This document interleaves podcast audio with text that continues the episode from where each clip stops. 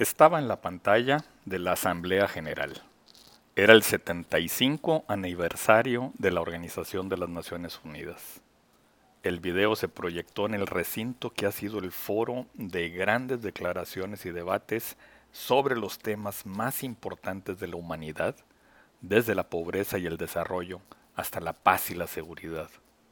El multilateralismo era el tema central de 2020 se esperaba que los líderes mundiales hablaran sobre la respuesta global a la pandemia del coronavirus, el desarrollo sostenible, el cambio climático, la biodiversidad y el desarme nuclear. En un mensaje de 1.392 palabras, el presidente de México presentó claramente su visión el 22 de septiembre.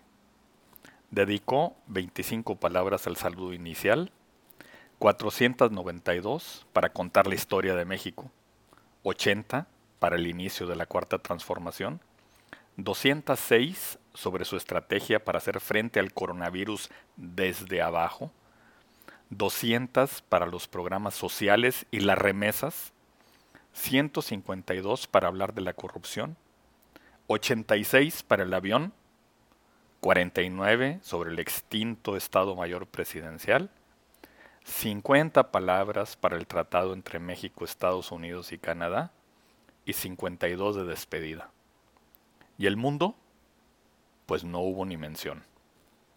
Precisamente en este momento en que la suerte de México y la del mundo están entrelazadas, Andrés Manuel López Obrador nos ha demostrado que conoce muy bien la historia de México.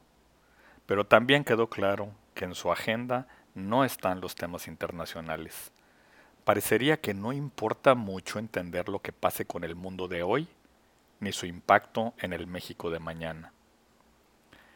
López Obrador tiene razón. En esta crisis haremos historia, para bien o para mal. La recuperación será azarosa. Cuando escuché su discurso, me di cuenta de que el presidente describe el presente en términos del pasado. Eso habla mucho de él y de su historia personal en dónde ha estado y de dónde viene.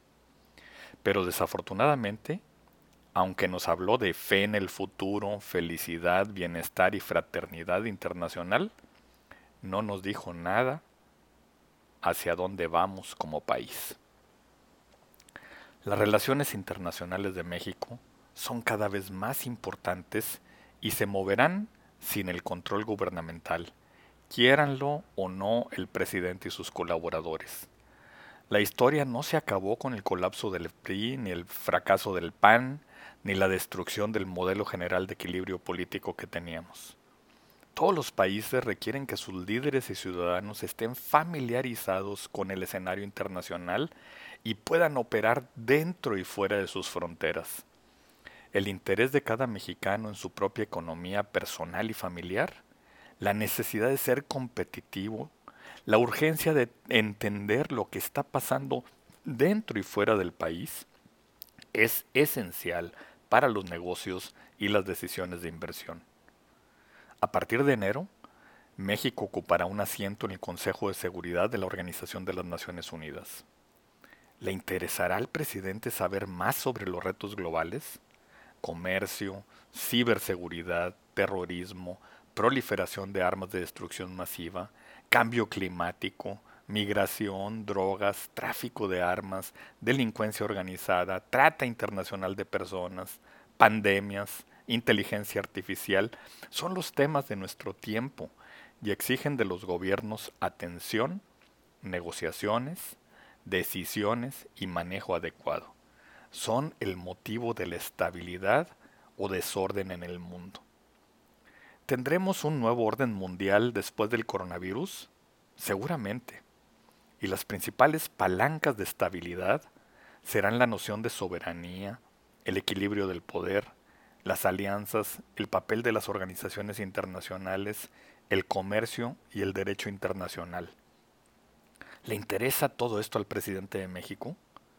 Esperemos que el próximo año, cuando México ocupe su asiento en el Consejo de Seguridad, además de democracia, justicia, honestidad, austeridad y bienestar, escuchemos una visión clara sobre el nuevo papel de nuestro país en el mundo.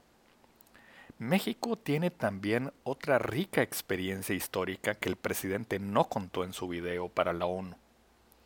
El proyecto nacional está conformado por intereses muy concretos, impulsar el crecimiento económico y el desarrollo social, generar más empleo, profundizar la vida democrática, consolidar el Estado de Derecho, proyectar la cultura mexicana, contribuir a la generación y el mantenimiento de un entorno nacional en el que imperen la paz, el derecho y la justicia. A lo largo de nuestra historia, la soberanía es lo que nos ha permitido tomar nuestras propias decisiones en el interior y promover nuestros intereses en el exterior de manera independiente. Nos ha permitido definir el Estado de Derecho que rige nuestra convivencia diaria. Es el fundamento sobre el que se ha construido el sistema democrático mexicano, que a su vez ha generado las condiciones para fomentar el crecimiento económico y el desarrollo social. Fui subsecretario de Relaciones Exteriores. Conozco bien la Cancillería, sus retos y nuestra historia diplomática. La conducción de la política exterior se ha basado en principios sólidos que le han dado a México prestigio mundial y en la capacidad de respuesta y adaptación a la situación internacional cambiante. Estos dos elementos no son incompatibles. Los principios constituyen la guía que da estructura y rumbo a la política exterior del país. Son la base, el origen y la razón fundamental de la política exterior. Los principios son el punto de partida. Constituyen el instrumento idóneo para promover el interés nacional. Nuestros principios de política exterior han merecido el reconocimiento y respeto del exterior. Han sentado las bases para la defensa de nuestra independencia y soberanía. Además, existe un consenso nacional en torno a la autodeterminación de los pueblos, no intervención, solución pacífica de las controversias, proscripción de la amenaza y del uso de la fuerza en las relaciones internacionales, igualdad jurídica de los estados, cooperación internacional para el desarrollo y lucha por la paz y la seguridad internacionales al haberse elevado a rango constitucional, dejan de ser deseables y se vuelven obligatorios. Son ley suprema. Los principios son una guía para la acción, pero siempre debe preservarse la capacidad de respuesta y adaptación a las circunstancias. En el caso de México, requerimos una respuesta ágil y novedosa a los retos y oportunidades que plantean las circunstancias actuales. El ejercicio de una política exterior basada en principios que respondan con flexibilidad, pragmatismo, imaginación y efectividad a los cambios acelerados del entorno internacional para cumplir cabalmente con sus objetivos fundamentales, defender con eficacia la soberanía, promover los intereses de la nación y contribuir a la solución de los retos de carácter global. México puede lograr una actuación digna y destacada en Naciones Unidas si mantiene una política exterior de Estado y de amplio consenso nacional. ¿Se puede lograr la unidad nacional cuando el liderazgo del país promueve la división? ¿Se puede proponer el respeto al derecho internacional en los foros internacionales cuando se cambian las reglas del juego para las inversiones y no se respeta el Estado de Derecho internamente, se requiere que lo que sea expresado por México en el Consejo de Seguridad sea siempre respaldado por todos los niveles de la diplomacia mexicana. ¿Se cuenta con el respaldo del Senado de la República? Es indispensable que sea debida y oportunamente informado de nuestras posiciones de actuación. ¿Respaldará el mundo académico lo que México proponga? se requerirá una política de información pública permanente que genere el apoyo de expertos, académicos y organizaciones de la sociedad civil. En el Consejo de Seguridad, México deberá seguir siendo un firme defensor del derecho internacional, de los derechos humanos y de los principios y propósitos de la Carta de las Naciones Unidas.